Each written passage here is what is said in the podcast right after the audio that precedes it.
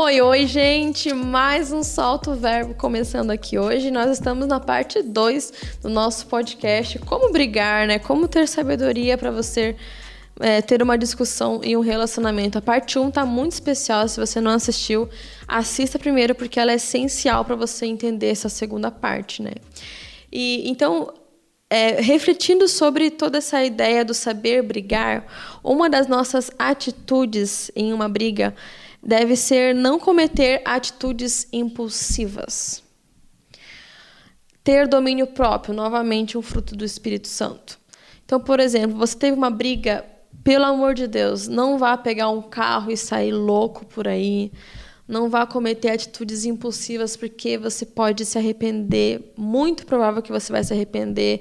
Mulher, não vá sair, vai cortar o cabelo, sabe? Essas atitudes, elas podem ser muito é, maldosas depois. Ou você. Palavras muito impulsivas. Ah, eu vou me divorciar, não quero mais saber desse casamento. Nunca mais olha pra minha Nunca cara. Nunca mais olha pra mim. Pega a aliança, joga no chão. Não quero saber Gente, de você. é isso deve ser uma coisa assim inegociável. Não tome atitudes impulsivas. Você tá bravo, sei lá, vai então caminhar, vai fazer alguma, sabe? Mas não pegue um carro, não faça isso, porque vai que vai, pode acontecer, gente. Vai que você sofre um acidente, acontece alguma coisa vocês vão morrer brigados. É. Isso é terrível. Uma coisa que eu sempre penso, né? Uma, uma, discussão assim. E se a gente morrer agora? Não, não quero morrer, obrigada. Então vamos resolver logo isso. A última lembrança que você vai ter vai ser de uma briga, né? Que, que horror! Não, não pode ser definido por isso. Então não tome atitudes impulsivas e nunca fale que você vai se divorciar. Isso é muito cruel. Isso pode para você ser uma até uma brincadeira, até algo assim, mas para o outro pode soar muito sério, o outro pode se machucar muito com isso. É.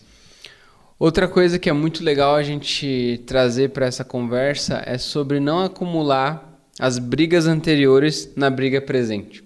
Ou seja, a partir do momento que você teve uma discussão, que você teve uma DR ali, cara, resolve ali, chega num consenso. Tem coisas que são mais difíceis, que elas vão demorar um tempo até se criar um consenso. Mas na maioria das vezes que acontece uma discussão, uma briga dentro de um relacionamento, existe a possibilidade de vocês fazer um acordo, ó. Então vai ser desse jeito, a partir de agora vai ser assim. Ou então tá, me desculpa, me perdoa, eu agi errado, né? E aí você perdoa, né? Segue perdoando, por favor. E aí termina ali, bota um ponto final. Gente, o perdão é esquecer. Perdão é você esquecer aquilo. Se você está acumulando coisa, você não perdoou. É. E aí, botou um ponto final naquela discussão, naquela DR, naquela briga, beleza. Quando chegar uma próxima, não traga de volta aquilo que já foi brigado, aquilo que já foi resolvido, aquilo que já foi discutido. Como é ruim você estar tá numa discussão, aí você vai falar assim: Nossa, amor, como você está demorando para se arrumar e não sei o quê. E daí ela vem falar: Ah, mas você também aquele dia demorou 30 minutos, mas você já tinha pedido perdão por aquele dia. Para que trazer de volta, sabe? Percebe que se você vai trazer coisas do passado, uma, é sinal de que você não perdoou. E dois, poxa, o que, que vai adiantar? Não vai resolver. Isso não traz nenhum benefício, sabe? E aí tem um provérbio muito legal, que é o Provérbios 17, versículo 14, que ele diz assim: O início de um desentendimento é como uma primeira rachadura em uma enorme represa. Por isso, resolva pacificamente toda a questão antes que se transforme numa contenda destruidora. A pior coisa de um casal é quando tem um atrito entre eles que não é resolvido. Nossa. Isso começa com um negócio pequeno, mas é como uma rachadura numa grande represa. Ali vai passar água todos os dias e aquela rachadura está ali. E você não conserta aquela rachadura, você não fecha aquela rachadura. E a água segue passando, segue passando, segue passando, até que um dia aquela rachadura abre e o dano causado por um problema não resolvido se torna muito maior. Você tem que tem um, preju um prejuízo lá na frente muito maior e muitas vezes não dá nem para salvar um relacionamento. Então procura resolver, chega com mansidão, com amor, ore para Deus, fala: "Deus, me dê paciência, me dê sabedoria para eu poder resolver esse negócio aqui para a gente tomar uma decisão e seguir", sabe? Não, não, e, e, quando vier, e se você resolver e vier uma próxima discussão, não traga de novo esse tema. Isso é chato, isso faz mal pro, pro casal. E isso entra muito também essa bola de neve, né? Quando a gente, por exemplo, vai reclamar alguma coisa, pode nem ser sobre o nosso parceiro, a nossa parceira, mas até uma coisa da nossa vida, poxa, a nossa vida tá muito ruim isso aqui, não sei o quê.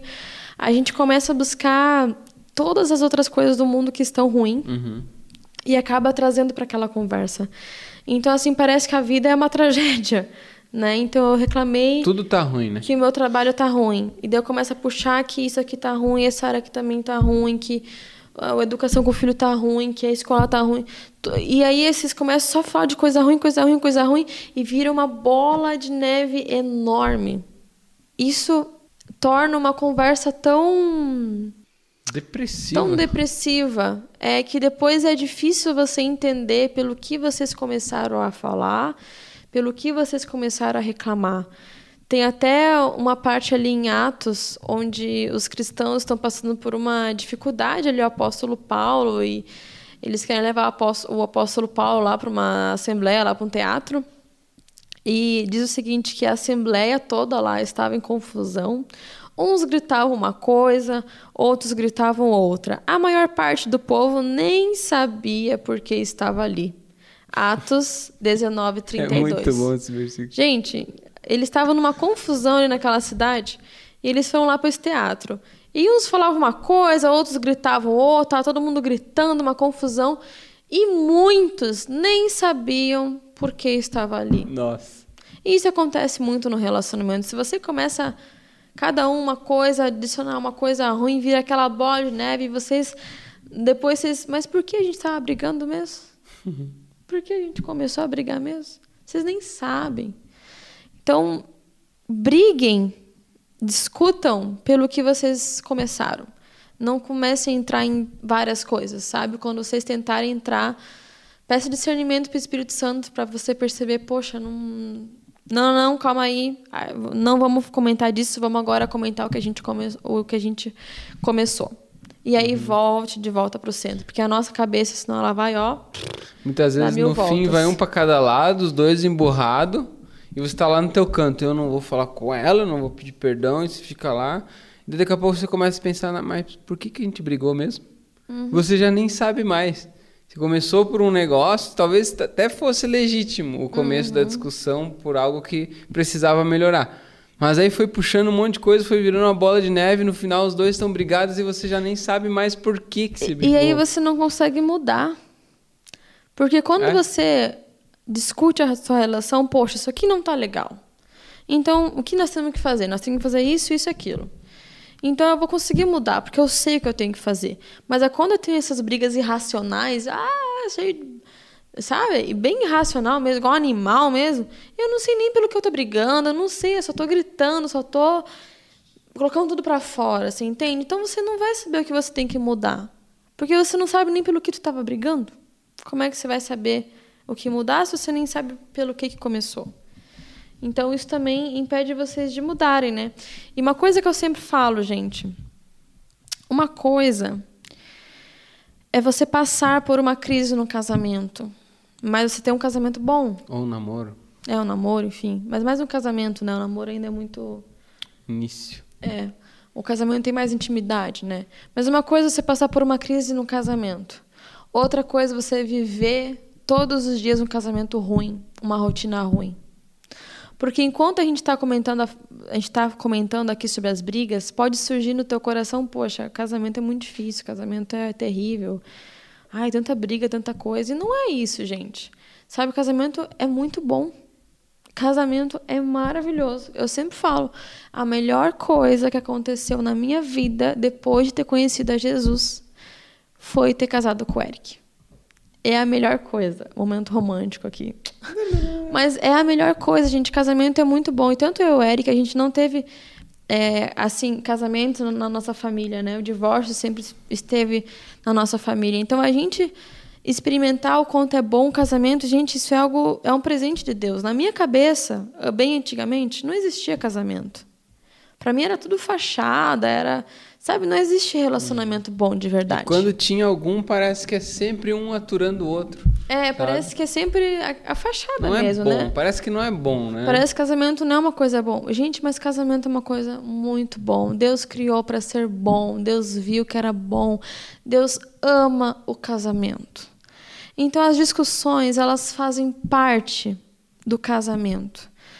Então, como eu digo, uma coisa é você passar por uma crise num casamento bom. Outra coisa é você viver um casamento ruim todos os dias, uma rotina ruim. E essas discussões, essa falta de sabedoria, essa falta do Espírito Santo faz acontecer isso, esse casamento com essa rotina ruim. Então a gente também não quer dessa forma é, tirar a esperança de vocês. Uhum. Casar é muito bom e essas discussões, é. gente, elas amadurecem e faz a gente se tornar mais santo de fato, né? Uma, faz a gente ser moldado pelo nosso caráter, pelo nosso ego. Se a gente, uma vez eu li assim, né? Se a gente precisasse ser feliz em um casamento, a gente ia casar a cada dois anos, que é o tempo que passa ali a fase da paixão, né? Mas o casamento ele serve para moldar o nosso caráter, uhum. para deixar a gente mais santo para Deus, para um dia o que virá. Então essa a, a, briga quando ela tem sabedoria, gente, ela é um presente para nossa alma. É. é um remédio para o nosso ego. É um remédio contra o nosso egoísmo, contra a nossa podridão. E Deus vai usar essas discussões. Hum. Então as discussões, ela tem uma finalidade em ser boas para a tua alma. Quando as discussões mais fazem mal, são ruins, tem alguma coisa que não está legal. E aí é bom vocês buscarem até uma ajuda profissional, é. até uma terapia, alguma coisa para vocês conseguirem se entender. Né? É. E talvez é, hoje você já não consegue mais ver os pontos positivos da pessoa que você está. Talvez hoje você está num relacionamento que você olha para aquela pessoa e o que vem na tua cabeça são os problemas que ela tem, as dificuldades que ela tem, a baixa autoestima, os problemas com saúde, os problemas com família. E aí você olha para a pessoa e você vê só um problema. Mas é engraçado que lá no começo você se atraiu por ela, você se atraiu pelo caráter, por coisas que eram bonitas dela. E talvez ela ainda tenha isso, sabe? Então, uma dica que eu dou para você é para um pouco, pega um caderno, o teu celular mesmo, escreve o que te fez você gostar dessa pessoa no começo. E quais são as coisas que ainda hoje você não está conseguindo ver, mas que elas estão lá ainda, sabe? Atitudes de amor que essa pessoa tem, seja pegar um copo d'água, seja as mínimas atitudes que você admira nela, começa a colocar isso e começa a olhar para as coisas boas dela. Para de olhar para tua mulher, ou para teu marido, ou para teu namorado ou namorada e só enxergar coisa ruim. Isso vai te fazer mal, sabe? Porque a nossa sociedade ela está acostumada que tudo tem que ser perfeito, tudo tem que ser extraordinário, tudo tem que ser para ontem. Mas ela também não foi ensinada que quando a flor está murchando, você tem que adubar, você tem que cuidar, você tem que regar. A atitude mais fácil é arrancar a flor, pegar outra e seguir o baile. Mas para um pouquinho e começa a analisar. Se você tem dificuldade, pede para uma pessoa, para uma amiga dela, ó, oh, fulana, quais são as qualidades que ela tem que você acha assim? Eu tô, tô querendo rever isso na minha vida e me apaixonar de novo. Eu conheço casais que eles estavam numa pindaíba, num, num, beco sem saída, sabe? Que um não conseguia olhar para a cara do outro e eles começaram a se avaliar e ser um pouco mais gratos, ser um pouco mais gentis um com o outro, sabe? preservar um ao outro, se respeitar, aprender a brigar, reconstruir o seu casamento. E hoje eles têm um casamento bom. Hoje eles gostam um da presença do outro porque eles se tornaram pessoas melhores. Sabe? E se o outro não quer se tornar, se torne você, sabe? Não vá dormir brigado, não fique o dia inteiro brigado, durma brigado, no outro dia brigado, o casamento vira uma briga. Não. Resolve, tenta resolver, faz o máximo que você puder para resolver. É aquela coisa, pensa se, é, se ele morrer. É. E tem um versículo de Efésios 4, 26 e 27 que ele diz assim: ó, Quando vocês ficarem irados, não pequem. Olha que interessante. Ele está dizendo que a ira não é pecado. Mas quando a ira se torna algo maldoso, que destrói, que destrói quando ela vira uma atitude ruim, aí ela se torna pecado. Então, quando vocês ficarem irados, não dê lugar para tua ira, para tua carne sobressair. Não pequem. Apaziguem a sua ira antes que o sol se ponha e, deem, e não deem lugar ao diabo. Olha só, quando você não resolve, você está dando lugar ao diabo.